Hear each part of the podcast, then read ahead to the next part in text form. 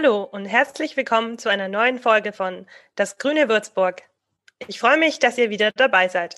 Ich bin Molina und auch diesmal begrüße ich Matthias wieder an meiner Seite. Hallo Matthias.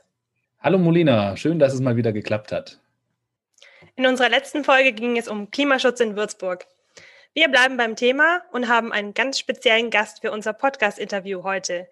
Klimabürgermeister Martin Heilig. Ja, und weil Martin sich heute extra für uns die Zeit in seinem vollen Terminkalender freigeschaufelt hat, weichen wir heute auch etwas von unserem üblichen Konzept ab. Wie ihr wisst, haben wir ja normalerweise immer zwei Gäste und begrüßen ihn heute als alleinigen Interviewpartner.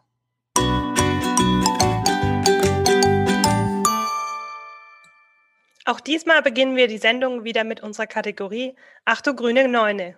Matthias stellt dabei gleich wieder eine Behauptung über die Grünen auf, die entweder ein Fakt ist oder ein Fake. Am Ende der Sendung lösen wir dann wieder auf.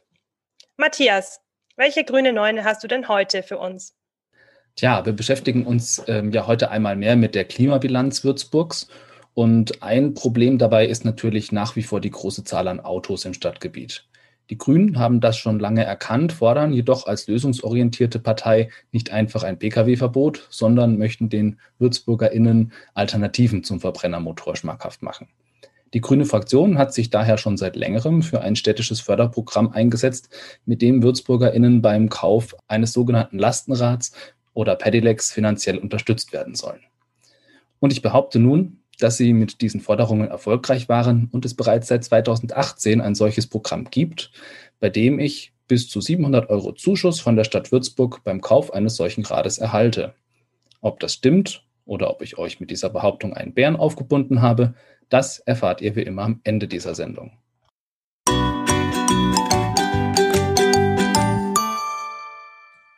Und wir kommen direkt zu unserer zweiten Kategorie mit dem Titel Wer ist eigentlich? Dabei stellen wir euch ja jedes Mal ein grünes Stadtratsmitglied kurz vor. Heute ist das natürlich unser Gast, Martin Heilig, der ja nicht nur Klimabürgermeister, sondern eben auch grüner Stadtrat ist. Hallo Martin. Hallo Molina, hallo Matthias. Ich bin sehr erfreut, dass ich bei euch sein darf. Wir freuen uns auch sehr, ähm, dass du heute da bist. Ähm, ich erkläre dir noch mal ganz kurz das Prinzip unserer Rubrik Wer ist eigentlich? Ich nenne dir gleich jeweils zwei Begriffe und du musst dich ganz spontan für einen der beiden entscheiden. Anschließend stellt dir Molina dann noch ein paar weitere Fragen, bei denen du dir mehr Zeit mit der Antwort lassen kannst. Genau, aber jetzt zunächst mal, bist du bereit für die Schnellfragerunde? Ich bin bereit. Super. Dann starten wir direkt. Hund oder Katze? Katze. Kickers oder Baskets? Kickers. Gute Wahl. Kino oder Netflix? Beides. Mozartfest oder umsonst und draußen? Noch lieber umsonst und draußen. Fahrrad oder ÖPNV? Im Zweifel Fahrrad. Residenz oder Festung? Das ist auch so eine echt schwere Frage. Ja? Also ich, die, die, der Blick ähm, von, der, von der Festung rüber äh, runter ist natürlich einzigartig. Also im Zweifel dann Festung. Und last but not least, unsere berühmte Fangfrage, regionales Rindersteak oder Bio-Äpfel aus Neuseeland? Wirklich, wirklich schwere Fangfrage. Also ich, ich bin kein äh, Vegetarier oder Veganer. Ähm, esse auch ab und zu mal äh, ganz, ganz gerne äh, Fleisch. Und äh, ja, wenn ich, wenn ich Äpfel esse und ich esse viel und gerne Äpfel, dann natürlich regional und, und, und bio. Okay, das war ja schon mal interessant. Danke, Martin. Dann geht's jetzt weiter, damit unsere Zuhörerinnen und Zuhörer dich noch ein bisschen besser kennenlernen können. Meine erste Frage an dich lautet, wie alt bist du und was machst du, wenn du nicht gerade als Klimabürgermeister beschäftigt bist? Ich bin 45 Jahre alt. Ähm, ich habe äh, fünf Kinder insgesamt und ähm, deswegen, äh, wenn ich nicht beruflich politisch engagiert bin, dann äh, verbringe ich natürlich gerne viel Zeit mit meiner Familie, mit meinen äh, Jungs. Und ähm, ansonsten, ähm, ich war ja früher mal äh, Leistungssportler. Das heißt, Sport ist für mich immer noch äh, wichtig. Ähm, wenn ich gar keinen Sport mache, dann fehlt mir der Ausgleich. Äh, mache ich wahnsinnig gerne. Ich, ich lese sehr, sehr gerne. Und ähm, ja, wenn es dann wieder geht, bin ich auch eine Reisetante. Und seit wann bist du schon bei den Grünen? Ich bin seit knapp 30 Jahren bei den Grünen. Ähm, bin, bin damals so dazugekommen, indem ich mich ähm, politisch engagiert habe, war bei einer Jugendgruppe auch ähm, und habe mir gedacht, also wenn du was gestalten möchtest, dann, dann musst du eigentlich zu einer Partei gehen. Ähm, das war so meine Erkenntnis gewesen damals und ähm, ich war wirklich sozusagen ganz offen, um mir auch verschiedene Sachen anzugucken. War auch wirklich mal ein halbes Jahr beim, beim Stammtisch der Jungen Union und, ähm, und habe mich dann damals für die Grünen entschieden und habe es nicht bereut. Da hatten wir ja wohl Glück. und ähm, gab es auch einen besonderen Grund, äh, warum du damals dann der Partei beigetreten bist? Also ich meine, es gibt, gibt viele gute Gründe, ähm, bei den Grünen Parteimitglied zu werden. Ähm, ich denke schon, dass der Kern für mich ähm, damals schon äh, Umweltpolitik war und, und, und Klimapolitik. Ähm, aber ähm, das, das Zweite, was mir ähm, ganz, ganz wichtig ist, ist, dass, ähm, dass, dass Grüne ähm, keine Klientelpolitik machen, sondern sich für fürs Gemeinwohl engagieren und auch nicht irgendwie eine, eine nationale oder nationalistische Politik machen, sondern auch international agieren, ähm, ähm, auch auch ähm, verschiedene Gruppen nicht als Gruppen sehen, sondern als Menschen sehen. Und, und das, das war mir schon immer ähm, wahnsinnig wichtig. Und was ich bei den Grünen damals schon so cool fand, und ich finde, das hat sich, trotz dass wir enorm gewachsen sind, worüber ich natürlich sehr, sehr äh, glücklich bin, auch als, als Kreisvorsitzender, noch Kreisvorsitzender, ähm, ist, dass man bei den Grünen wirklich mitmachen kann. Dass es eine basisdemokratische Partei ist, wo, wo wo man sich einbringen kann mit seinen Ideen, wo man gefragt wird, wo man äh, auch mitentscheiden kann. Und, ähm, und das finde ich spannend äh, und viel spannender als so eine Kaderpartei, wo, wo alles sehr hierarchisch zugeht. Ist manchmal auch anstrengend, aber macht sehr viel Spaß und ist mir wichtig. Das sehen Matthias und ich natürlich auch so. Uns macht das hier auch immer Spaß. Martin, ich habe gehört, dass du großer Obama-Fan bist und ähm, du hast dich sicher sehr über sein neuestes Buch jetzt äh, gefreut, das ja eben erst rausgekommen ist. Ist er dein Idol und wenn ja, wieso? Und hast du neben Obama denn noch andere Vorbilder? Also sei es aus der Politik oder auch sonst woher? Also Obama ist eindeutig ein Idol für mich. Also irgendwie äh, packt mich der, der Typ. Ähm, ich habe ja auch zweimal ähm, tatsächlich Wahlkampf gemacht für, für Barack Obama, ähm, habe mich ähm, ans Telefon gesetzt, habe hab insgesamt ähm, mehrere tausend Leute angerufen und ähm, also es ist eine intellektuelle Figur und, und, ähm, und Ideen, ähm, da, da sind wir uns sehr äh, ähnlich, aber irgendwie irgendwas packt mich auch emotional, das kann ich gar nicht erklären. Also ich bin eigentlich auch schon ein bisschen groupie, äh, was, was äh, Barack Obama betrifft. Ähm, das, ja, das hat irgendwas Emotionales oder so, die Sache, wie er bestimmte Dinge anspricht, äh, finde ich, finde ich irre. Und, und eben das, das neueste Buch, ähm, ich bin noch nicht ganz durch, ähm, da fehlt mir ein bisschen die Zeit dazu, aber ähm, was ich jetzt gelesen habe, finde ich eben auch oft so, so genial, wie er ähm, seine Motivation erklären kann, ähm, was ihn da jetzt leitet. Und, und da ist so viel Idealismus dahinter und, und ähm, er ist aber nicht, ähm, nicht blauäugig natürlich, sonst wird man auch nicht US-Präsident, sondern erklärt dann auch, was für strategische Hintergründe hinter seiner Überlegung gestanden haben. Und, und das, das spricht mich enorm an. Ansonsten ist es so, dass, ähm, dass bei den Grünen ähm, gab es für mich zwei Personen, die mich immer wahnsinnig fasziniert haben. Das eine ist äh, Hans-Josef Fell, äh, der Vater äh, des Erneuerbaren Energiengesetzes, der ähm, der, den ich auch persönlich ähm, natürlich äh, sehr gut kenne und ähm, der, der, der oft ähm, mit einer unglaublichen Weitsicht äh, ähm, Ideen auch eingebracht hat und die auch mit durchgesetzt hat, äh, mit einer unglaublichen Konsequenz. Ähm, das, das hat mich, hat mich inspiriert, obwohl wir im Stil ähm, sehr unterschiedlich sind. Und äh, Joschka Fischer. Also das glaube ich, wenn man zu der Zeit, wo ich eben bei den Grünen eingetreten bin, bei den Grünen eingetreten ist, dann ist Joschka Fischer hat immer eine Rolle gespielt, auch als, als Reibefigur oder sowas, aber ähm, wir hatten ihn auch hier in Würzburg öfter. Ich habe ihn öfter auch in kleineren Runden erlebt. Ähm, kann, könnte da auch noch ein paar Anekdoten dazu erzählen. Ähm, und, und ich meine, das, das, das vergisst man jetzt im Rückblick manchmal, ähm, wo die Grünen eigentlich herkommen und, und da irgendwie, dass jemand Joschka Fischer dann so der erste Umweltminister überhaupt von Grünen war, ohne eine Basis, also ohne eine wirkliche sozusagen auch in, in der Verwaltung äh, äh, eine Basis zu haben oder eine Unterstützung zu haben oder so. Und dann denkst du dir, ja, jetzt bist du irgendwie Klimabürgermeister und, und bist da jetzt der erste Grüne in, in einer Stadtverwaltung. Aber was ist das schon gegenüber so einem, so jemand, der wirklich der erste Minister war auf der, auf der Landesebene und später natürlich auf der Bundesebene? Und ähm, da ja, bin ich bin ich immer noch irgendwie äh, begeistert und fasziniert, einfach auch Wege zu gehen, ähm, die vorher noch nicht äh, begangen wurden, weil das ist ein bisschen schwieriger als, als was zu tun, was, was halt schon vorgezeichnet ist. Super, danke. Du gehst jetzt ja auch neue Wege als erster Klimabürgermeister. Ne? danke für die Antworten in dieser ersten Runde. Jetzt machen wir weiter mit der zweiten.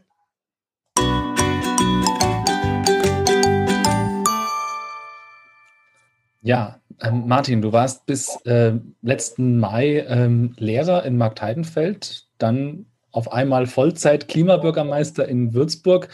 Ähm, wie sehr hat sich dein Leben dadurch verändert? Und fehlt dir die Schule auch manchmal? Also mein Leben hat sich schon sehr verändert. Ähm, was, was vielleicht überraschend ist, zuerst mal, ich habe jetzt einen Job und nicht mal mehr zwei weil ich ja vorher eigentlich schon ähm, mit enormen, auch inhaltlichen oder, ähm, oder zeitlichen, vor allem zeitlichen und, und energetischem Aufwand äh, ähm, ehrenamtlich tätig war und, und Politik gemacht habe. Und dann war ich aber ja noch Lehrer, auch mit, mit Herzblut und voll dabei. Und, ähm, und das dann immer unter einen Hut zu bringen, das war oft sehr, sehr schwierig, vor allem in bestimmten Wahlkampfphasen oder äh, in anderen Zeiten, wo, wo auf beiden Seiten sehr viel gelaufen ist. Ähm, und, und das war schon, schon sehr anstrengend. Ähm, es ist nicht weniger anstrengend, ähm, Bürgermeister zu sein. Aber ähm, es ist eben das Gefühl, dass man jetzt eine, eine Sache hat, ähm, wo man eben dazugehört, wo man, wo man, wo man auch seine Zuarbeit hat, ähm, und, und das ist schon, das ist ein unglaublich befriedigendes Gefühl, muss ich sagen. Aber ich vermisse die Schule schon. Also ähm, ich höre jetzt natürlich von meinen ehemaligen Kolleginnen und Kollegen viel, ähm, wie es ist, äh, vor allem auch digital zu unterrichten. Ich habe das ja auch gemacht die ersten Wochen noch, bevor ich ähm, Bürgermeister wurde. Äh, und das ist jetzt nicht so angenehm. Also es ist natürlich schon viel, viel schöner in der Klasse zu stehen und wirklich äh, persönlich kommunizieren zu können. Aber allgemein ist es das, also dieses, dieses Unterrichten, diese Neugier von jungen Menschen direkt zu erleben, ähm, das hat mir unglaublich Spaß gemacht. Das äh, finde ich toll. Die, die, die äh, Wochenenden oder, oder halbe Nächte ähm, da zu sitzen, zu korrigieren oder, oder Klausuren zu erstellen, die vermisse ich nicht. Würzburg ist die erste Stadt Bayerns mit einem Klimabürgermeister. Ähm, jetzt gab es dieses Amt ja zuvor auch bei uns noch nicht. Was genau können sich unsere ZuhörerInnen denn eigentlich unter einem Klimabürgermeister vorstellen? Was machst du als Klima, als Bürgermeister für unser Klima? Also ganz allgemein ist es so, dass ich tatsächlich sogar der erste Klimabürgermeister Deutschlands bin. Und ähm, wir haben eigentlich diesen, diesen Begriff auch ein bisschen kreiert. Ähm, es soll einfach ausdrücken, ähm, dass ich einerseits Referent bin, ähm, ein Referat für Umwelt- und, und, Klimaschutz, auch mit, mit Verkehrsentwicklung und, und Gewässerentwicklung. Ähm, und andererseits, dass ich Bürgermeister bin, also der zweite Bürgermeister der Stadt Würzburg. Und ähm, einfach auch, um, um zu unterstreichen, wie wichtig uns ähm, als Grünen das Thema Klimaschutz ist, ähm, deswegen haben wir diesen, diesen Begriff geprägt. Und ähm, ja, also das ist auch sozusagen meine Jobbeschreibung. Ich bin erstmal zweiter Bürgermeister der Stadt Würzburg. Ich vertrete Herrn Schuchert ähm, immer, wenn er nicht zur Verfügung steht, ähm, repräsentiere die Stadt, ähm, leite Ausschüsse, ähm, bin ansprechbar als zweiter Bürgermeister, ganz allgemein. Und, ähm, und was sich ein bisschen geändert hat in der Struktur der Stadt Würzburg mit meinem Antritt und auch mit dem Antritt von Judith Jörg als dritter Bürgermeisterin ist, dass wir sogenannte berufsmäßige Bürgermeister sind und eben auch jeweils ein, ein Referat leiten. Und da ist es natürlich so, dass äh, das Klimaschutz äh, da natürlich einfach das, das Thema schlechthin ist. Es gab vorher ein, ähm, ein Kommunal- und Umweltreferat. Ähm, da war das ein Teil vom Ganzen auch und in Würzburg wurde da ja auch schon ähm, ganz hervorragende Arbeit gemacht. Das muss man, muss man ganz klar sagen. Da baue ich auch auf, auf, auf vielen, wo da in den letzten Jahren und auch Jahrzehnten schon sehr, sehr gute Arbeit gemacht wurde. Aber es hat einfach nochmal einen anderen Stellenwert. Wenn der zweite Bürgermeister, der Klimabürgermeister ist, der, der das Umweltreferat leitet, dann hat das einfach in der Verwaltungshierarchie einfach ein anderes Standing nochmal. Und ähm, es war ja auch so eine Überlegung, ist es besser, ähm, wir als Grüne würden dafür sorgen, dass ähm, ein ausgewiesener Experte für, sagen wir, Forstfragen oder Verkehrsfragen oder vielleicht für ähm, äh, Gewässerfragen oder sowas an die, an die Leitungsposition des Referates kommt oder ist es besser, das Ganze ein Stück weit zu politisieren und, und mit mir eben zu besetzen? Und ähm, jeden Tag, in dem ich länger in diesem Amt bin, desto sicherer bin ich mir, dass wir eine kluge Entscheidung getroffen haben, das so zu machen. Ähm, ich habe eine unglaubliche Expertise in meinem Referat. Ich bekomme eine wahnsinnige Zuarbeit. Ich lerne jeden Tag auch dazu. Das ist völlig, völlig klar. Aber ähm, diese Leute, ähm, die gibt's hier. Aber ich habe, ich hab, wir haben zum Beispiel gestern im, im Stadtrat haben wir eine, ähm, eine Solarpflicht ähm, verabschiedet äh, und dann geht es darum, die Vorlage ist ganz hervorragend. Wir haben ja gemeinsam erarbeitet, da haben, das haben wir auch verschiedene Referate des Hauses mitgenommen, haben das auch mit der Verwaltungsspitze abgestimmt. Ist alles ganz hervorragend. Nur wenn es am Ende keine Mehrheit im Stadtrat hat, dann ähm, hilft, dir, hilft dir die beste Vorlage nichts. Und da ist es gut, wenn jemand 30 Jahre Politikerfahrung hat und weiß, wie man Mehrheiten organisiert. Das hilft. Ähm, und, und ich glaube, dieses Zusammenspiel, äh, das, das ist einfach äh, ist ein enormer Vorteil letzten Endes fürs Klima. Und ähm, ja, das ist so eine ganz knappe Kurzumschreibung über, über meinen Job. Ich meine, ähm, die einzelnen ähm, ähm Inhalte, die einzelnen Teile ähm, sind, sind auch wahnsinnig spannend und, und äh, ich meine, wenn ihr möchtet, kann ich da schon noch mal, auch noch mal ein bisschen drauf eingehen, was wir, was für Teile da, das sind. Aber ähm, wir können das, wir können auch später noch mal darauf zurückkommen. Klar, wir haben ja noch so ein paar Fragen genau. an dich. Und da kommt sicher noch das ein oder andere aus deinen verschiedenen Bereichen dann auch zur Sprache. Du bist jetzt ähm, seit Mai letzten Jahres in deinem Amt. Und du hast gerade schon ein bisschen angedeutet, aber magst du uns vielleicht noch mal ein bisschen mehr erzählen, wie die letzten Monate für dich im Rathaus liefen? Hat es lang gedauert, bis du, bis du angekommen bist im Rathaus? Also ich meine, der, der Einstieg war natürlich schon krass, weil ich wurde ja am 4. Mai gewählt und am 5. Mai war ich im Amt. Also das ist schon so, äh, ist, also es ist schon ein Kaltstart, sage ich mal. Ja? Aber es hat überhaupt nicht lang gedauert, ähm, habe ich den Eindruck, bis ich äh, mich hier zurechtgefunden habe. Das äh, macht irre Spaß. Das ist ein ganz, ganz toller Job. Ähm, und, und ich habe manchmal schon auch so ein bisschen das Gefühl, dass es mir irgendwie auf dem, auf dem Leib geschneidert ist. Ähm, die, die, eben dieses Zusammenspiel von ähm, also einfach diese, diese Aufgabe als Bürgermeister, ähm, ähm, jetzt auch in der Corona-Zeit da seine Impulse zu geben, einfach mit gesundem Menschenverstand daran zu gehen, ähm, bestimmte Perspektiven mit einzubringen, ähm, auch eine Führungsfunktion einzunehmen und, ähm, und, und, und zu erkennen, ähm, was für tolle Menschen in der, in der, im Rathaus in Würzburg arbeiten und ähm, dass man die oft einfach auch nur lassen muss und, und die, die machen ihren Job und, und äh, haben gute Ideen und äh, die dann auch zu fördern und, und zu unterstützen, das, das macht mir, macht mir unglaublich Spaß. Und dann, ähm, dann eben diese politische Dimension ähm, hat auch so, so ein bisschen so eine, ähm, so eine Übersetzerfunktion zwischen, äh, zwischen Politik, ähm, Fraktionen und, und der Stadtverwaltung, ähm, Stadtgesellschaft auch. Ähm, warum geht das nicht? Was für eine rechtliche Frage steht dahinter? Ähm, sagt der eine oder die andere nur, das geht nicht, weil er keine Lust dazu hat ähm, und schiebt irgendwas vor? Oder ähm, ist, ist, gibt es da wirklich eine Überlastung? Gibt es da wirklich einen Engpass? Was kann ich tun, diesen Engpass zu ändern? Auch so ein bisschen wie so ein Unternehmensberater mal neu dahin zu kommen und, und zu gucken, wie ist denn die Struktur? Ähm, äh, was ist gut? Was könnte man vielleicht ändern? Ähm, und und das, das ist, äh, das macht, macht irre Spaß. Und, und äh, ja, also da habe ich nicht das Gefühl gehabt, dass ich lange gebraucht habe, sondern das, ähm, das funktioniert sehr gut. Äh, was, was Dinge sind, wo ich ähm, Geduld lernen muss und auf der anderen Seite auch nicht zu viel Geduld lernen möchte, ähm, sind halt zum Beispiel bestimmte Verwaltungsabläufe, ähm, die sehr viel Zeit kosten. Und genau das ist eben dann die Frage, ja, ähm, warum kostet es zu viel Zeit? Ähm, ist es wirklich so? Kann man die eine oder andere Regelung auch anders auslegen? Ähm, äh, wenn, wenn diese Person äh, das nicht schafft, woran liegt es? Kann ich helfen? Ähm, brauchen wir da neues Personal? Ähm, kann ich da jemandem einen Tipp geben, wie er das einfach besser machen kann? Ähm, kann man das jemand anderem zudelegieren, damit es vorwärts geht?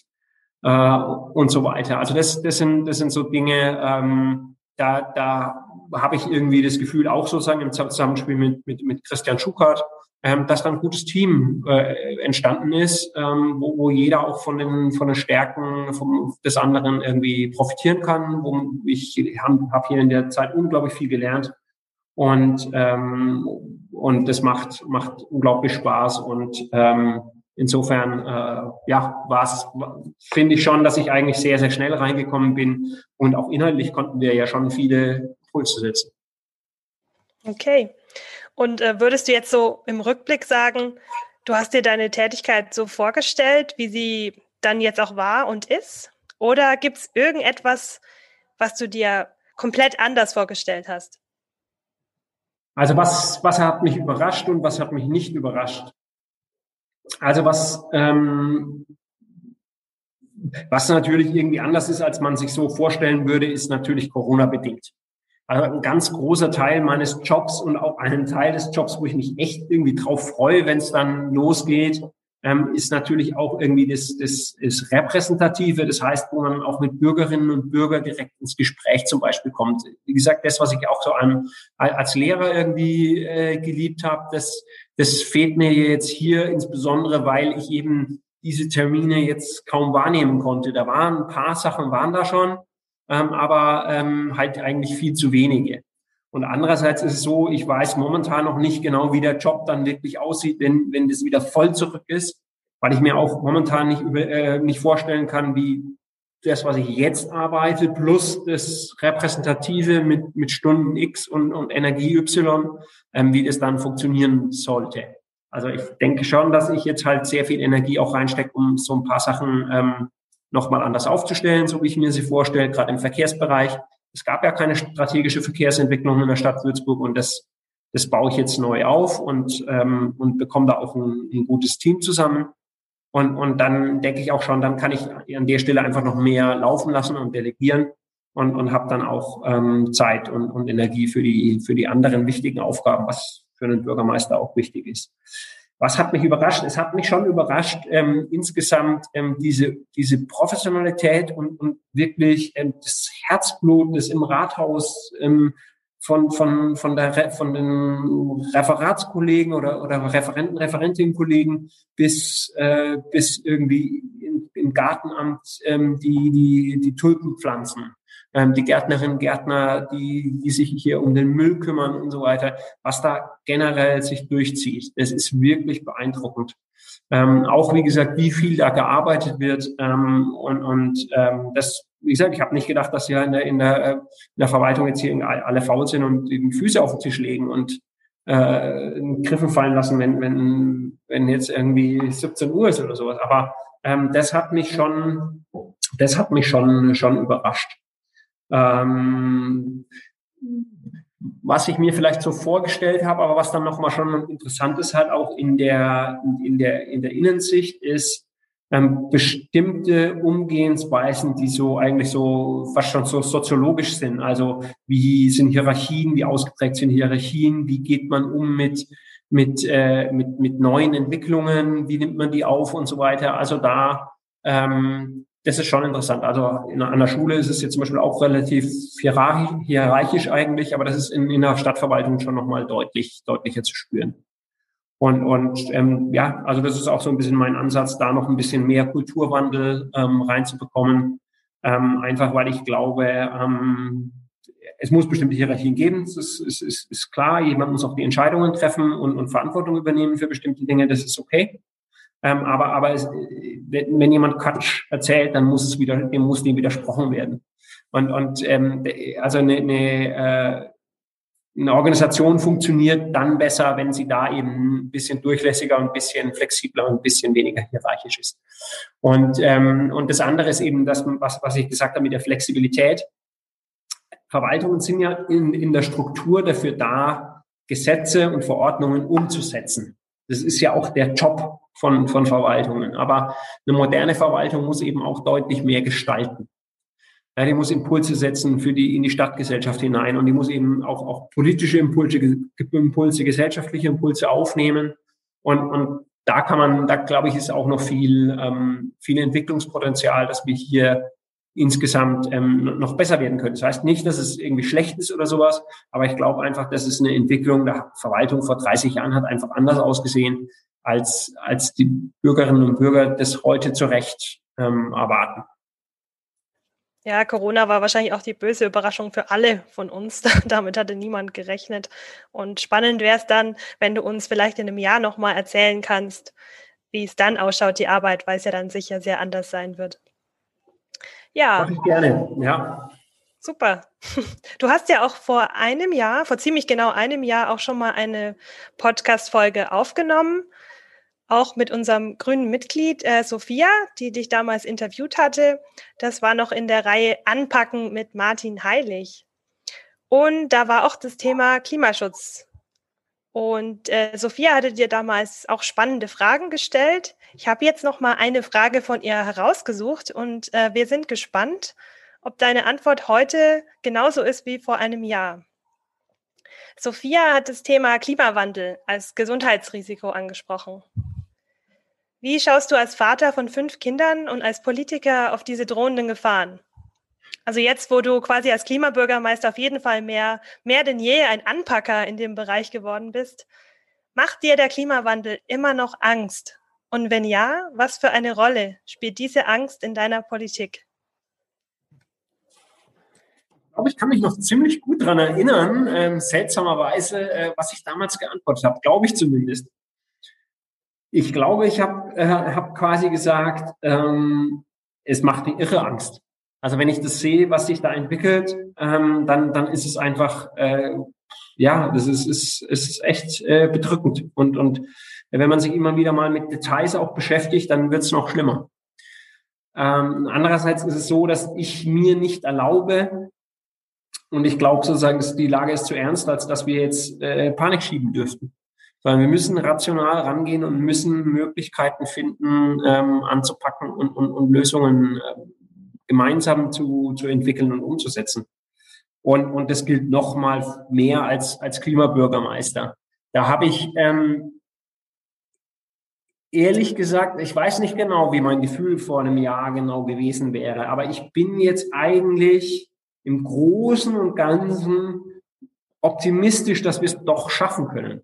Also ich zweifle schon immer wieder mal, wenn dann in irgendeinem im Ausschuss äh, ein, ein, ein kleiner, äh, was weiß ich, äh, eine Vorschrift oder oder irgendeine Entscheidung, wo auch vielleicht äh, Geld ausgegeben werden soll oder sowas, äh, dass die dann so umstritten ist im Stadtrat, die einfach Klima äh, klimaschutzmäßig äh, aus meiner Sicht absolut notwendig ist und eigentlich schon irgendwie ein Minimum darstellt. Andererseits, ja, wir kommen ja doch weiter. Ja, wir haben wir haben eine Solarpflicht, wir haben 15.000 Bäume gepflanzt im letzten Jahr in der Stadt Würzburg. Wir haben äh, einen, äh, für Überlastenräder darf ich nichts sagen, ja, das wird später erst aufgelöst. Ähm, wir haben äh, obwohl, das ist was anderes, ja. Also wir machen ein, ein ganz großes Lastenrad-Mietprogramm, ähm, das wir ähm, auch mit Unterstützung des Freistaats Bayern hier, hier umsetzen. Ähm, wir wir äh, machen einen Busplan Plus, das heißt, ähm, die, die Bustaktungen werden besser. Äh, wir bewerben uns gerade für, ein, ähm, für, eine, für eine Förderung für einen klimawirksamen ÖPNV, wo es vor allem um PendlerInnenmobilität geht. Wie kann man das attraktiver machen? Was, was kann man da tun, damit die Leute ähm, ihr Auto stehen lassen oder es am besten abmelden und, und äh, mit, mit, mit, äh, mit dem ÖPNV zur, zur Arbeit fahren? Ähm, wir haben, wir haben Richtung Artenschutz äh, äh, enorme Fortschritte erzielt, einfach weil wir das, das Gartenamt ganz anders ausstatten. Auch äh, wir kriegen neue Planerinnen und Planer, die uns helfen, den Kardinal-Faulhaber-Platz äh, endlich anzugehen und, und, äh, und dann auch wirklich umzugestalten, grüner zu machen, die Innenstadt auch grüner zu machen. Es gab ja jetzt erst ähm, wieder eine Studie ähm, darüber, wie sich die, die Strömungen im Atlantik verändern. Das sind so einschneidende Dinge, wo man sich denkt, was passiert denn eigentlich, wenn die Welt in ihrer Funktion wirklich aus dem Gleichgewicht gerät? Da wird es einem Angst und Bange. Und andererseits, ja, wir machen weiter, wir gucken, was wir tun können, wir geben Impulse. Äh, ich sehe, was man auf kommunaler Ebene machen kann. Ich bin total hoffnungsfroh, was die Bundestagswahl betrifft, dass wir starke Grüne in der Regierung bekommen. Und das ist für mich als Klimabürgermeister auch wichtig, weil ich sehe, bestimmte Dinge können wir hier machen und bestimmte Dinge können wir hier nicht machen oder wir können sie nur mit Unterstützung von, von Landes- oder Bundesseite machen. Und ähm, ja, deswegen ähm, ist meine Einstellung grundsätzlich nicht, nicht anders. Ich sehe ähm, die Klimakatastrophe als eine Riesenherausforderung. Das ist Corona hoch 26 und ähm, und, und andererseits glaube ich, wir haben die Möglichkeit, uns gemeinsam dagegen aufzulehnen. Und mein Gedanke ist ja auch immer der, dass wenn zum Beispiel eine Stadt wie Würzburg erfolgreich ist, das ist ja auch Vorbild für andere Städte und Kommunen und ähm, auch, auch international äh, setzt sich das durch und ähm, dann, dann können wir was tun. Jetzt hast du selber schon das ähm, Stichwort Landes- und Bundespolitik gegeben. Ähm, in unserer letzten Podcast-Folge, da ging es ja auch um den Klimaschutz ähm, hatten wir mit Patrick Friedl gesprochen. Ähm, Patrick ist Abgeordneter des Landtags und dort äh, Mitglied des Umweltausschusses sowie Sprecher der Grünen Fraktion für Naturschutz und Klimaanpassung. Ähm, du und Patrick, ihr kennt euch ja schon sehr lange und habt schon viel grüne Politik gemeinsam in Würzburg gemacht. Gerade beim Thema Klima kann man sich überregionale Zusammenarbeit ja auch sehr gut vorstellen. Kannst du denn als Klimabürgermeister auch direkt von Patricks Verbindung in den Landtag profitieren? Die Freundschaft und, und Verbindung mit, mit Patrick Friedl und die Zusammenarbeit ist einfach äh, eine Wucht. Also äh, die Würzburger Grünen würden nie so dastehen ohne, ohne Patrick Friedl. Ähm, es ist kein Zufall, dass Patrick Friedl ja auch der ist, äh, der erste Grüne ist, der ein Direktmandat äh, für den Bayerischen Landtag äh, gewonnen hat. Ähm, ist ein, ein unglaublicher Stratege, ein, ein jemand, der auch immer sozusagen schon mal weiter vorausdenkt. Man denkt irgendwie bis zur nächsten Ecke und der Patrick hat schon an den nächsten zwei Ecken gleich mitgedacht und, ähm, und, und ist auch ein Arbeitstier. Also der ist eigentlich auch nicht zu schade, dann irgendwie eine Nacht durch äh, noch ein wichtiges Papier fertig zu schreiben und ich bin ihm total dankbar auch, dass er ähm, neben seinem Landtagsmandat ähm, Stadtrat ist und auch ähm, sich bereit erklärt hat für eine Übergangszeit jetzt am Anfang dieser wichtigen Wahlperiode für uns alle als stärkster grüne Fraktion ähm, des, den Fraktionsvorsitz äh, mit Karin Mietern-Wendt zu übernehmen. Das ist, das ist mit Gold nicht aufzuwiegen ähm, wegen der Erfahrung, wegen, wegen seinem integrativen ähm, und, und eben, weil er auch den, den Laden zusammenhält. Und, ähm, und dann ist es noch so, dass er ähm, natürlich auch den, den Impuls aus Würzburg mit nach München nimmt, ins Maximilianeum und umgekehrt. Dass er uns ganz viele Hinweise gibt, Mensch, da gibt's ein Förderprogramm, ähm, ähm, schaut doch mal da, äh, ähm, jetzt auch in der Corona-Zeit, äh, wo er dann Kulturschaffende ganz besonders anspricht und, und denen dort eine, eine, eine Bühne und eine Lobby ähm, gibt, auch in, in München, damit ähm, die Probleme ähm, möglichst gelöst werden. Und ja, und klar, bei Klimafragen auch inhaltliche Fragen. Ähm, da, da arbeiten wir ganz eng zusammen. Ähm, wir wir äh, tauschen uns ganz regelmäßig auch unter vier Augen aus, ähm, was nicht leicht ist, weil wir beide ähm, unsere, unsere Terminpläne sehen immer, unsere Kalender sehen immer ähm, nicht so entspannt aus, muss man mal recht frühzeitig irgendwie Termine blocken, sonst, sonst wird es nichts. Aber ähm, da, da kann man ganz viele Impulse auf, aufnehmen. Und ich meine, wir, wir sprechen uns auch ab und da geht es dann so ein bisschen darum, auch ähm, ist es unbedingt immer notwendig, ähm, dass wir zusammen zu einem bestimmten Termin gehen ähm, weil, weil man ja nicht überall sein kann und dann, wenn er ja schon da ist, dann muss ich ja nicht da sein.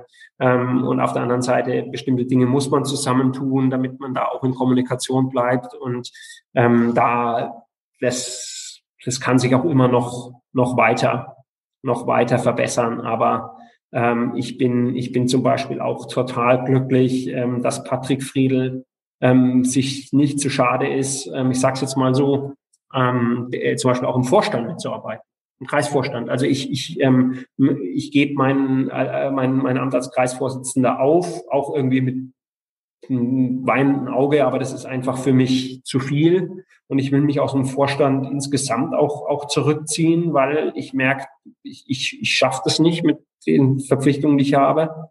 Aber Patrick Friedel ähm, ähm, erklärt sich bereit, da auch, auch nochmal zur Verfügung zu stehen. Und das finde, also das ist für uns, das ist für uns einfach ein ganz, ganz großes Plus, weil, äh, weil jemand ähm, wie der Patrick eben auch äh, sozusagen so ein kollektives Gedächtnis ist, der weiß, was in den letzten 15, 20, ja, 15 Jahren ähm, bei den Grünen in, in Würzburg gelaufen ist ähm, und, und ist eben auch so ein, so ein Stratege, der kennt so viele Leute, ähm, der, der netzwerkt und ähm, und hat dann auch immer noch mal einen extra Gedanken, wenn man jetzt eine Pressemitteilung rausschreiben will. Ich würde mir jetzt schon äh, zutrauen, auch mal eine Pressemitteilung schon mal selber zu formulieren.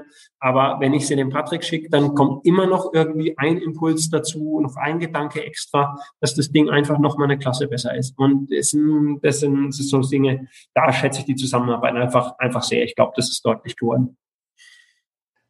In der letzten Folge haben wir mit ähm, Sandra und Patrick ähm, auch über das Klimaversprechen der Stadt Würzburg gesprochen, bis 2030 eine äh, klimaneutrale Stadtverwaltung zu haben und bis 2045 auch eine klimaneutrale Stadt zu sein. An welchen Stellschrauben kannst du da als Klimabürgermeister drehen, damit das auch gelingt? Und welche Pläne gibt es da für die Zukunft?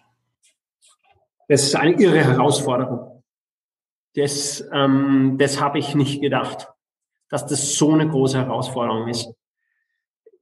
Wir sind dabei, ähm, ein integriertes Klimaschutzkonzept zu machen und sind da auch von zwei Agenturen sehr, sehr gut ähm, beraten.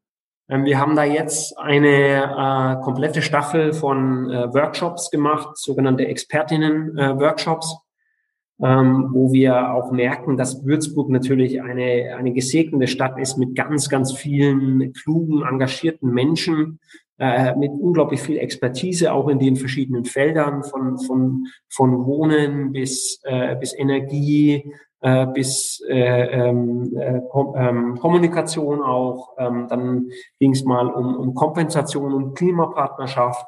Ähm, dann ging's wird es natürlich auch um Verkehr, um Verkehrsfragen gehen. Ähm, äh, dann dann geht es um die Stadtverwaltung und die Töchter der Stadt natürlich. Und da, wo wir ja auch sagen, wir wollen das bis 2030 ähm, äh, geschafft haben, klimaneutral zu sein. Und, und Klimaneutralität ist natürlich echt, äh, ist natürlich echt ein Wort, ja. Also das ist, ähm, das ist nicht leicht.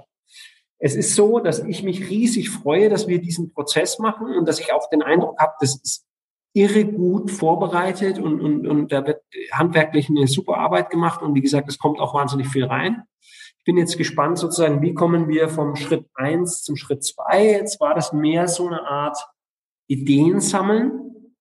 Ähm, erstmal brainstorming, Ideen sammeln, das schon ein bisschen ausarbeiten, aber jetzt kommt dann der nächste Schritt. Wir machen dann eine zweite Runde und da geht es dann um die Umsetzung.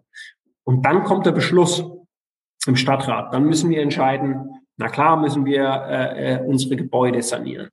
Ähm, 40, 40 ähm, äh, Gebäude oder 40 Gebäude in der Stadt ähm, sind für 80 Prozent der Energiekosten verantwortlich. Und, und äh, da ist natürlich auch der CO2-Verbrauch insgesamt enorm hoch. Nur ähm, diese 40 Gebäude mal zu, eben zu sanieren, ist natürlich echt Flock. Ja, das ist jetzt nicht, das kannst du nicht mal eben so aus der ähm, aus der Schatulle nehmen oder aus der aus Trinkgeldkasse. Ja, ähm, und und ähm, das zum Beispiel ist so ein, so ein Beispiel, wo ich sage, ja, da brauchen wir Unterstützung. Wir sind Sachaufwandsträger für, für Schulen zum Beispiel. Unsere Schulen sind sowieso teilweise in einem, äh, ich sage es einfach so, als Nicht-Bürgermeister habe ich es ja auch gesagt, warum soll ich es jetzt anders sagen, in einem maroden Zustand. Und, und ähm, wir sind da natürlich auch mit der, mit der Schulbürgermeisterin zusammen, sind wir natürlich dran und wollen da was tun und, und gehen da auch vorwärts. Aber, aber, ähm, aber eigentlich müssen wir ja, wenn wir sanieren, müssen wir auf Passivhausstandard. Da gibt's nichts anderes mehr. Alles andere ist Zeit- und Geldverschwendung. So, aber wie kriegen wir das hin? Ja, ähm, da müssen wir im Prinzip ähm, die eine extra Schule bauen, damit wir die, die Schülerinnen und Schüler dann einmal komplett rausholen, die ganze Schulfamilie komplett rausholen können, damit wir die Schule dann vom Grund auf sanieren können und dann äh, schicken wir die zurück. Also ja, und da sind wir bei einem Beispiel. Ja, dann haben wir 40 Gebäude, dann hätten wir 40 Gebäude saniert. Ja, dann, dann haben wir noch nicht geredet, äh, was machen wir mit der Fernwärme? Wie ersetzen wir Gas? Ähm, wie, wie, was machen wir mit der Mobilität? Ähm, ihr habt es ja mitbekommen. Riesenaufschrei. 100 Parkplätze sollen wegkommen von 7800. Riesenaufschrei. Ja, wie soll's, wie soll's funktionieren, wenn wir nicht da auf der Seite auch Impulse setzen? Natürlich muss man äh, einen, einen, Pull-Faktor, also attraktiven ÖPNV schaffen und äh, meinetwegen auch Park and Ride und, äh, und selbstverständlich die Radwege ausbauen und so. Aber ein bisschen Push muss schon auch dabei sein. Überall, wo es funktioniert hat, ist es auch nur so gegangen. Und ähm, da hat man dann schon den Eindruck, ein Teil der Bevölkerung hat eben die, die Dimension des Klimawandels, der Klimakatastrophe noch nicht so ganz verinnerlicht. Und, ähm, und, und da ja, und dann müssen wir wieder raus und müssen wieder weiterreden und brauchen wieder Mehrheiten und müssen Leute überzeugen und die auch mitnehmen, weil ich es geht mir ja nicht darum, dass wir jetzt irgendwie äh, eine Stimme Mehrheit im Stadtrat erzielen und es irgendwie durchpushen, sondern wir brauchen ja die Menschen. Wir sehen ja jetzt auch in Corona-Zeiten, wie, wie, die, wie, wie alles polarisiert wird und die Gesellschaft ein Stück weit ähm, äh, auch Schaden nimmt. Ähm, und deswegen ist mir das so wichtig ähm, und nicht in erster Zeit ich Bürgermeister bin, sondern es ist mir ein wichtiges Herzensanliegen, dass wir unsere, unsere Gesellschaft, unsere Demokratie pflegen, unsere Gemeinschaften pflegen und, ähm, und, und ja, also das ist ähm, Klimaschutz geht eben da auch mit, mit vielen Dingen einher, wo ich sage, okay, ja, eine Solarpflicht, das klingt auch schon wieder nach einer Extrapflicht. Warum soll ich das jetzt auch noch machen? Aber wenn ich in, in, in ein paar Jahren vielleicht das Wasser rationieren muss, ja, da habe ich auch eine, eine Pflicht, auf Wasser zu verzichten. Aber dann können wir darüber nicht mehr verhandeln. Ja, und das Klima verhandelt eben halt auch nicht mit uns.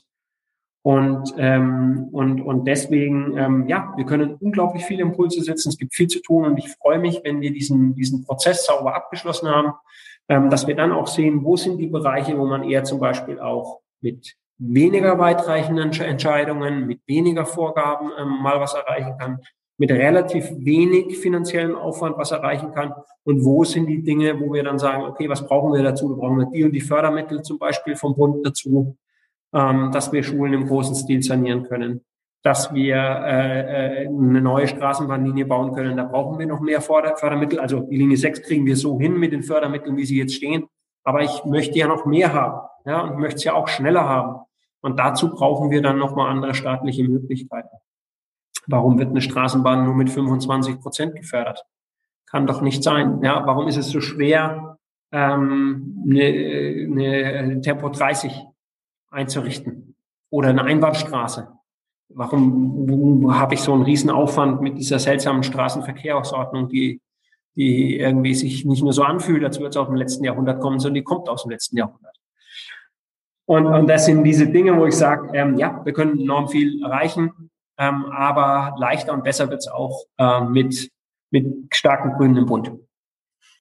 Im Würzburger Stadtrat bilden die Grünen ja die stärkste Fraktion, aber du hast es jetzt schon angesprochen, ähm, es geht ja nicht darum, immer nur eine Stimme mehr zu haben.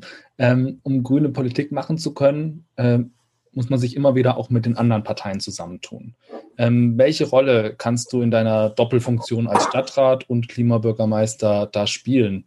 Und ähm, hast du das Gefühl, dein Amt ist dir da eher nützlich oder hinderlich? ist auf jeden Fall nützlich, es ist, ist gar keine Frage. Ähm, aber schwierig ist es schon manchmal, diese Doppelfunktion zu haben, weil man natürlich auch die Verwaltung repräsentiert und, und äh, da gemeinsam auch zu Ergebnissen kommt, ähm, die dann vielleicht auch in der Verwaltung mal ein Kompromiss sind oder, oder wo man aus bestimmten ähm, Perspektiven heraus oder auch ähm, mit, mit bestimmten rechtlichen Vorgaben oder sowas einfach eine Position einnehmen muss. Ähm, und, äh, und dann ist man eben Stadtrat, auch als grüner Stadtrat, ähm, wo man dann sagt, okay, ähm, oft zum Beispiel, wenn ich einen Ausschuss leite, also ich leite zum Beispiel den, den, äh, den Bau- und, äh, und, und Ordnungsausschuss und, ähm, und da wird es eigentlich sozusagen so ungeschriebene Gesetzmäßigkeit, dass ich dort auch mit der Verwaltung stimme. Was natürlich für die Kolleginnen und Kollegen auch ein blödes Gefühl ist, dass der Bürgermeister nicht ihre, ihre Position, die sie sich erarbeitet haben, vertritt. Und das ist dann manchmal natürlich nicht so einfach, weil dann äh, Fraktionskollegen oder Kolleginnen äh, sagen, Mensch, was ist da los? Ähm, wir wollten, wir waren doch gegen diesen Bau. Ja, und du hast, hast zum Beispiel jetzt dafür gestimmt oder sowas. Ähm, aber also im, im Wesentlichen, das habe ich vorhin schon mal gesagt, ähm, fühle ich mich manchmal so ein bisschen wie so ein Dolmetscher. Da, da sind zwei verschiedene Sprachen, zwei verschiedene Kulturen und, und, ähm, und, und es ist wichtig, dass die eine die andere versteht. Ähm, Misstrauen ähm, ist Gift. Und, und gute Kommunikation, äh, Vertrauen hilft beiden Seiten enorm. Und ähm, auch insbesondere mit Würzburg, mit seinem Stadtrat, mit seinen ähm, wechselnden Mehrheitsverhältnissen. Fluch und Segen ist es, sage ich, sag ich ganz deutlich ähm, so, so Koalitionen, die können auch mal was durchsetzen. Da hat man mal ein Projekt, dann ist es klar. Das ist auch für die Verwaltung manchmal ganz angenehm. Ja, da weiß ich so, da geht's lang. Und auf der anderen Seite ist natürlich viel weniger ähm, demokratische Dynamik in, in, so einem, in so einem Stadtrat, wo die Mehrheiten klar sind und man hat sich irgendwie auf einen Koalitionsvertrag geeinigt. Es gibt dann auch immer mal wieder was Neues, worüber man debattiert und äh, wo man, wo man dann auch äh, wieder seine Position finden muss, weil ja äh, Corona stand jetzt nicht im, im Koalitionsplan oder sowas drin. Ähm, aber, aber das ist schon für den einzelnen Stadtrat, die einzelne Stadträtin deutlich weniger interessant. Ähm, insbesondere wenn man dann vielleicht zur Minderheit gehört. Und, ähm, und wie gesagt, dieser Prozess zum Beispiel, um Inhalte zu ringen und dann auch überzeugen zu müssen, der, der macht nicht nur mir zum Beispiel wahnsinnig viel Spaß, sondern das ist eher demokratisch eigentlich auch eine Sternstunde. Ja, also da zu sitzen und sagen, okay, Solarpflicht, was spricht dafür, was spricht dagegen? Jemand spricht dagegen aus ehrlicher Überzeugung. Ja, wenn es Ideologie ist, gibt auch mal, wir haben auch alle unsere unsere Positionen und und äh, gehören irgendwelchen Parteien an und so. Da hat ist auch mal was, wo man dann vielleicht nicht über seinen Schatten springen kann. Das ist halt so. Ja, aber aber du hast immer Leute im Stadtrat, die sich mit guten Argumenten äh, überzeugen lassen. Und das, das ist für eine, für eine Gemeinschaft, für eine Demokratie ist das eine tolle Sache, weil darum geht's ja. Und, ähm, und, und da ist es, ist es, glaube ich, schon, ähm, einen Bürgermeister zu haben, der beide Seiten gut versteht und zum Beispiel auch eben die größte Fraktion im Rat irgendwie vertritt und da auch mitnehmen kann und da die Kommunikation auch mal hin und her spielen kann, ähm, ist, ist einfach überhaupt nicht hoch genug einzuschätzen. Das ist ein ihrer Gewinn, äh, glaube ich, letzten Endes für die Stadt Würzburg. Jetzt noch was ganz Aktuelles. Ähm, wir haben gesehen, dass es in der Stadt jetzt Fahrradreparaturstationen gibt. Ich als Radfahrerin habe mich natürlich riesig gefreut und finde es echt super. Also geht die Stadt da jetzt einen weiteren Schritt Richtung Verkehrswende? Ja, also ähm, insgesamt ist es so, dass, äh, dass, dass im Radverkehr in den letzten Jahren eigentlich auch ganz schön viel passiert ist. Ähm, das ist, ist natürlich so, wir, wir Radlerinnen und Radler, wir sind, wir sind natürlich immer kritisch, weil man radelt irgendwie einen schönen Radweg entlang und dann hört er irgendwann auf oder so und man nimmt natürlich wahr, dass er an einer Stelle nicht funktioniert und nicht, dass er vorher wunderbar war.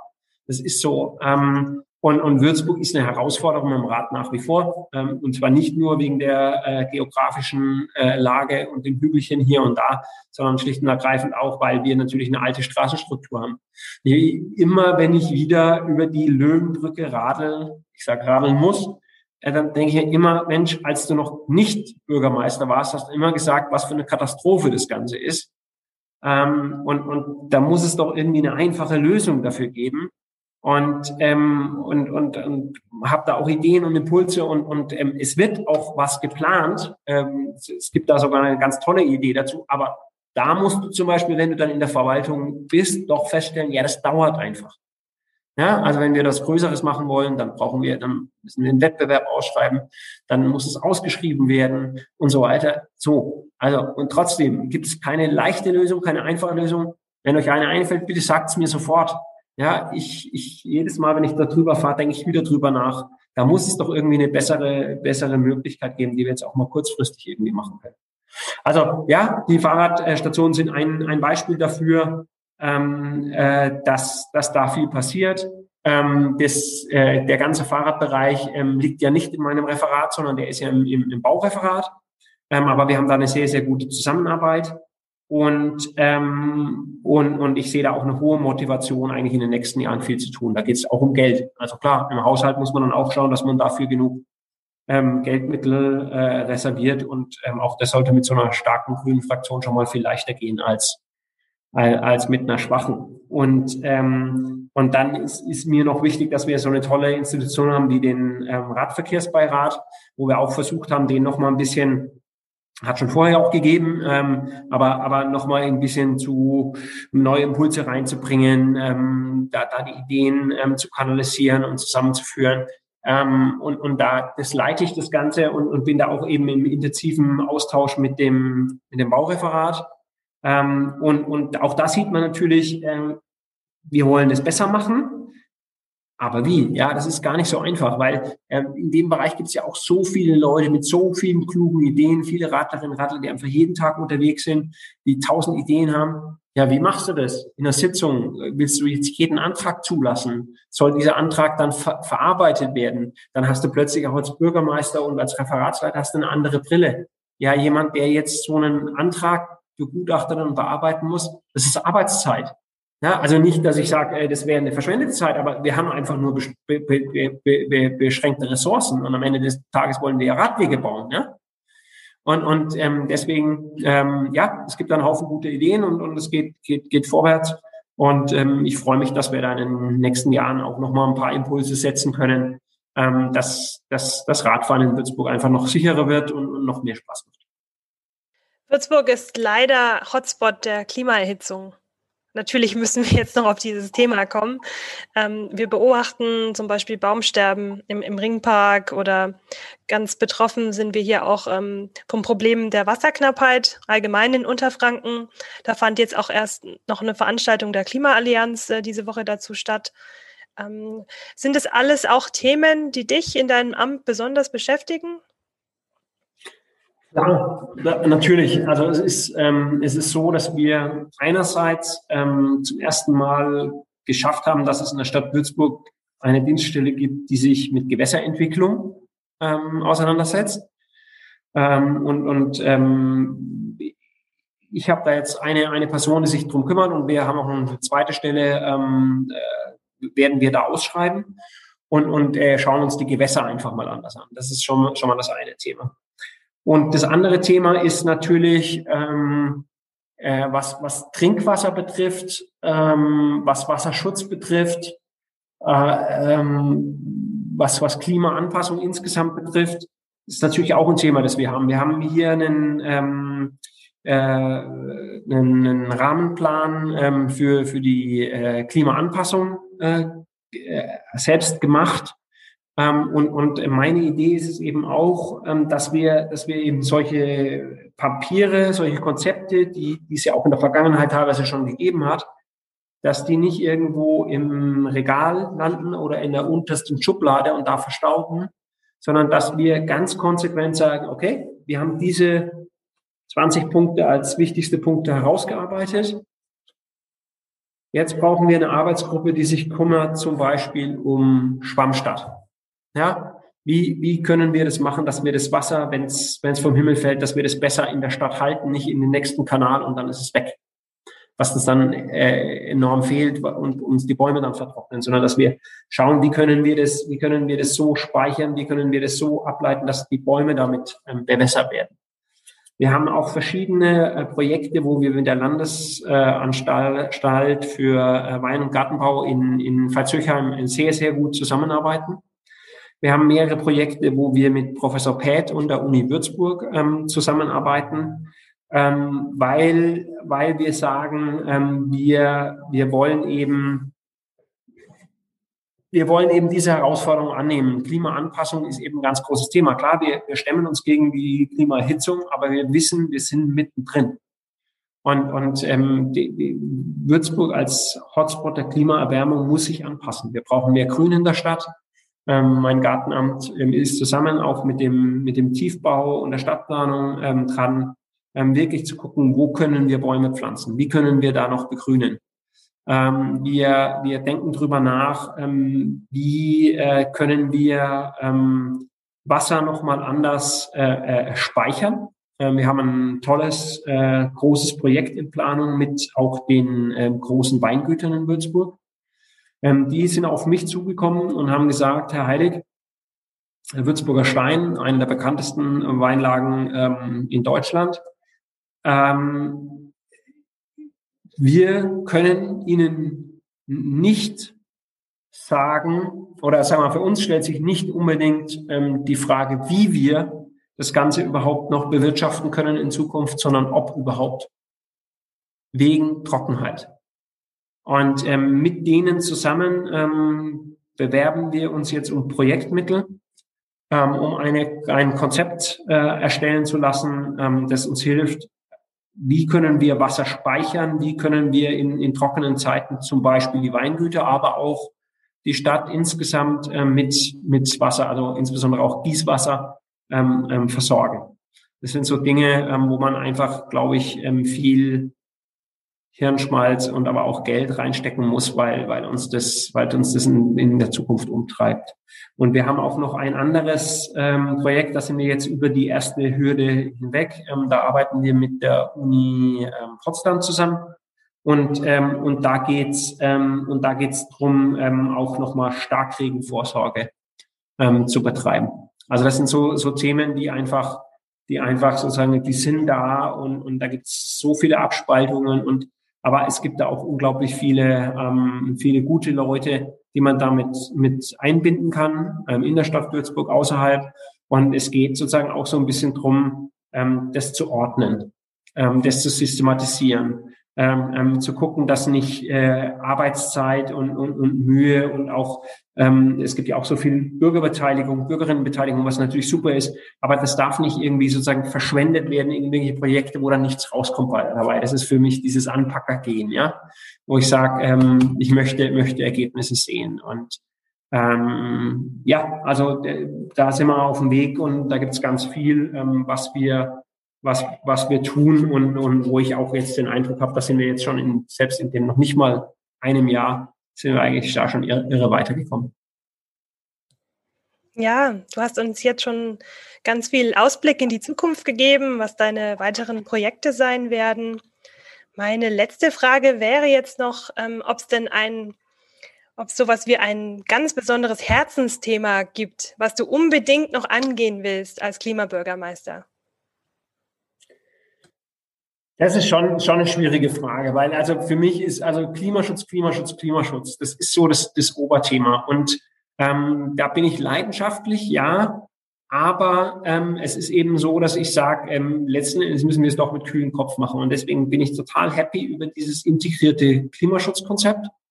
Und, und ähm, daraus möchte ich dann sozusagen auch die To-Do-Liste für die nächsten Jahre ableiten da, da, äh, da, da ähm, sagen wir mal, nehme ich für mich selbst nicht in Anspruch, dass ich da mir ein, ein Herzensprojekt aussuchen dürfte. Aber es gibt so viele, also es gibt so viele, auch der ÖPNV zum Beispiel, den ÖPNV zu verbessern, ähm, äh, da, da weiterzukommen. Ähm, das, ist, das ist ein Herzblutthema. Wir, wir wollen die Linie 6, wir wollen die Linie 1.5. Ähm, wir, wir machen gerade eine Potenzialanalyse für die äh, Straßenbahn in, Würzburger Norden. Ähm, da ist auch zum Beispiel so, dass, dass, dass in Würzburg natürlich, weil die Linie 6 so ewig gedauert hat, weil die Linie 1.5 so lang ähm, ähm, sich hinzögert, dass viele eben sagen, ach Gott, ja, noch, jetzt kommt er noch mit einer noch einer neuen Linie. Ähm, ich bin der festen Überzeugung, das muss nicht so lange dauern. Ähm, wir müssen eigentlich Konzepte in der Tasche haben, wenn wir, wenn wir eine andere ähm, Verkehrspolitik im Bund haben, die auch anders gefördert wird. Dann müssen wir eigentlich bereitstehen und müssen sagen, okay, hier haben wir noch drei Projekte, her mit der Förderung, weiter geht's. Und ähm, ja, also das wären Herzblutthemen. Was auch für mich ein Herzblutthema ist, ähm, Monina, du, du erinnerst dich, wir haben gekämpft für ähm, äh, das, das äh, Volksbegehren Artenschutz, ähm, rettet die Bienen. Ähm, Das liegt auf Landesebene, da wurden schöne Sachen entschieden und so weiter. Aber umsetzen kann man das in der Kommune. Wir kriegen, einen, wir kriegen eine Landschaftspflegetruppe. Wir kriegen vier neue Leute im Gartenamt, die sich nur um Artenschutz kümmern. Ähm, wir, haben, wir haben eine Biologin, die hat eine halbe Stelle ähm, genau für den Bereich, um das auch konzeptionell weiterzuentwickeln. Wir haben jetzt ein, ein Mähkonzept dafür. Ähm, wir werden jetzt auch, auch, ähm, auch Hecken anders pflegen und nehmen da auch andere Dienststellen ganz, ganz stark mit. Wir machen ein Dialogprojekt mit der Landwirtschaft in der Stadt Würzburg, weil weil wir da zusammenarbeiten müssen. Es geht nicht aneinander vorbei. Ja, das sind alles Herzblutthemen. Es tut mir leid, ich kann nicht eines nennen. Ähm, da gibt es so viele, so viele Babys, ähm, ähm, ja, wo ich mich freue, dass, dass sie, sie jetzt schon irgendwie am Entstehen sind und, und so viele Sachen, die wir auch, die wir auch noch vorschweben. Ähm, äh, ja, der, der, der, der ganze Job ist Herzblut für mich. Das ist doch eigentlich die schönste Antwort, die du auf so eine Frage geben kannst. Und ähm, mir gefällt auch, dass du den kühlen Kopf bei dem heißen Klima bewahren willst. Das merke ich mir. Guter Spruch. Und ja, die ganzen Aussichten für die Zukunft sind auch wieder sehr zuversichtlich. Das freut uns immer auch hier im Podcast, wenn wir mit, mit guten Nachrichten unsere Interviews dann beenden können. Also ein, ein positiver Blick in die Zukunft, viele tolle Projekte. Und ja, damit sind wir jetzt eigentlich auch schon wieder am Ende unseres Gesprächs.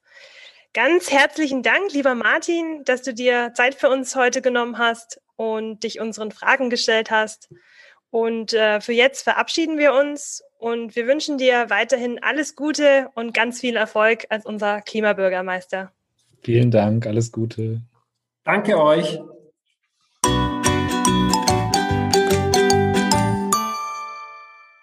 Kommen wir nun noch zur Auflösung unserer grünen Neune vom Anfang dieser Podcast-Folge. Ich hatte ja behauptet, dank den Grünen gäbe es in Würzburg ein Förderprogramm mit Zuschüssen beim Kauf von Lastenrädern oder Pedelecs. Aber stimmt das auch? Und die erfreuliche Antwort lautet ja, ein solches Programm gibt es tatsächlich. Privatpersonen oder Organisationen erhalten bei Anschaffung eines Lastenpedelecs eine Unterstützung in Höhe von 20 Prozent des Kaufpreises oder maximal 700 Euro bei Familien mit mindestens zwei Kindern werden sogar 40 Prozent des Kaufpreises bis zu einer Obergrenze von 1000 Euro gefördert. Eine Sonderprämie von 300 Euro erhalten außerdem Haushalte ohne Pkw oder bei gleichzeitiger Abschaffung eines Pkw. Der Umstieg vom Verbrennerauto auf ein E-Bike oder ein E-Roller wird außerdem mit maximal 500 Euro belohnt. Anträge zur Förderung sind ab dem 19. April voraussichtlich möglich.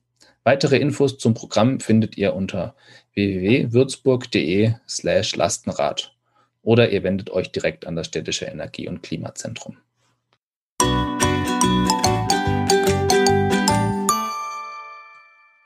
Und damit sind wir auch schon am Ende dieser Folge von Das Grüne Würzburg angelangt. Gerne könnt ihr uns wieder Feedback, Fragen oder Kommentare schicken. Entweder über die Facebook-Seite der Würzburger Grünen oder direkt per E-Mail an podcast.grüne-würzburg.de. Wenn euch unser Podcast gefällt, dann empfehlt uns gerne auch weiter oder hinterlasst uns eine positive Bewertung auf der Podcast-Plattform eures Vertrauens. Und falls ihr nicht genug von uns Grünen bekommt, dann seid ihr auch ganz herzlich eingeladen zu unserem digitalen und barrierefreien Frühjahrsempfang am 20. März. Infos dazu findet ihr auf der Grünen Homepage.